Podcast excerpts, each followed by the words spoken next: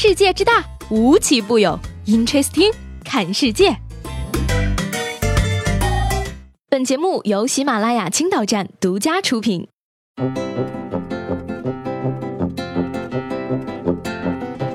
各位好，欢迎收听本期的 Interesting，我是西贝。说起早已冲出亚洲走向世界的脸基尼，你肯定不陌生。不仅能防晒，还能防海蜇蜇伤，堪称青岛大姨们最爱的夏日海边时尚单品。近日呢，第七代脸基尼的秋冬版正式发布，以后呀，脸基尼可就不单单是海边意境了。第七代秋冬款脸基尼的灵感来源于青岛的本土海洋动物八代烧，名字呢叫做钩边御寒脸基尼，采用手工钩边工艺。脸基尼的顶部、帽檐、嘴部还有胡须。采用黑色的毛线勾编而成，貌似章鱼。据说呢，这样能更大程度的吸收太阳光产生的热能，有效的保持热能，并能将吸收和储存的热能传递到使用者的头部。脸基尼都从水里游上陆地了，赞一个呢！不过我冬天带着它出门的时候，会不会被误认为是抢劫的？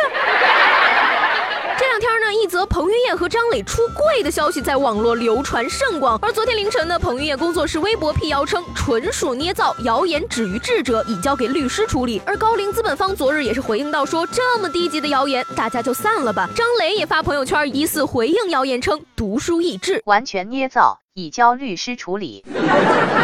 据说呢，朋友圈盛传误会的来源是张磊说要找彭于晏做他的 LP，也就是 Limited Partner 有限合伙人。但是旁边有个非金融人士以为 LP 是老婆的缩写，于是贱人就说张磊把彭于晏给睡了。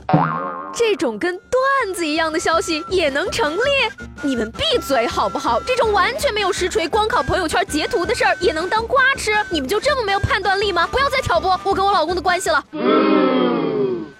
近日啊，一名女子在大理乘坐游轮拍照时，手机不慎掉进洱海。随后她挣扎着想跳海寻手机，被众人拉回。随后呢，景区工作人员及时安抚游客，还安排专人帮忙打捞，但最终打捞失败。冷静下来的女游客也向景区工作人员表示感谢：“大姐呀，幸好你去的不是野生动物园啊，要不然老虎以为又是送外卖的来了呢。”不过呢，大家也别不理解，手机丢了是小事儿，刚拍的照片不能发朋友圈，那就太遗憾了，好吗？这趟旅行还有什么意义呢？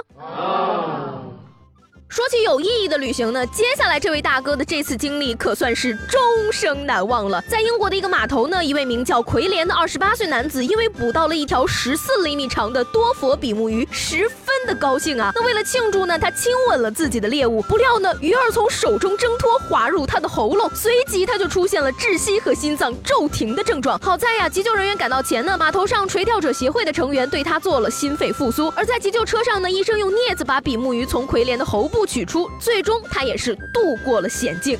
哎呀，这就是传说中的从舌吻到深喉吧。前世仇，今生报，卧薪尝耳，以色诱吻，以命换命。可惜最终呢，还是功亏一篑。小鱼儿啊，来生再见吧。近日呢，在福建的福州，一名自称本科毕业的年轻男子摆了一张纸牌，把钱投资给我比乞丐更有价值，每人收五元，还登记捐钱者的联系方式，称自己日后会回馈他们。而据称呢，他还时时刻刻的看着各种成功学的书籍，满心期待自己能够成功。第一次听到有人把乞讨说的这么清新脱俗，你看的书该不会是丐帮高级必修书籍？如何优雅的讨饭吃？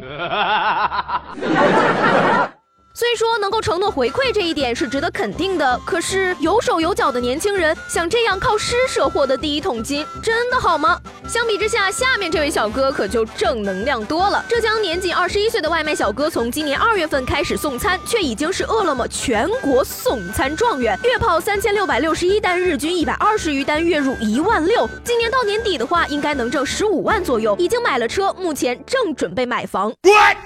这么厉害的吗？不过听听最近的新闻，煎饼摊大妈月入十万，把女儿供上大学读研，还送出国；老大爷景区卖馒头，月入六万；老汉卖牛肠，月入十万，供女儿澳洲留学。当年百万建歌社，现在卖歌时月入十万，靠一盘沙拉月入十万。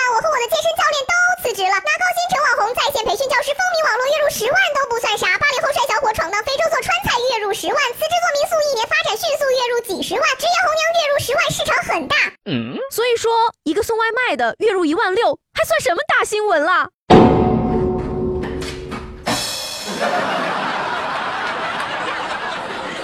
最后呢，来跟大家分享一条来自邻国韩国思密达的新闻。针对韩国自杀率居高不下的问题呢，最近有韩国媒体就将枪口指向了韩剧，表示说韩国的电视剧和漫画上出现的自杀情节太多，这是自杀率上升的元凶之一。亚美得让人浑身乏力，思密达让人死去活来。看来呀，拯救亚洲人民健康的还得看我们天朝的抗日神剧了。八百米开外一枪干掉鬼子的机枪手。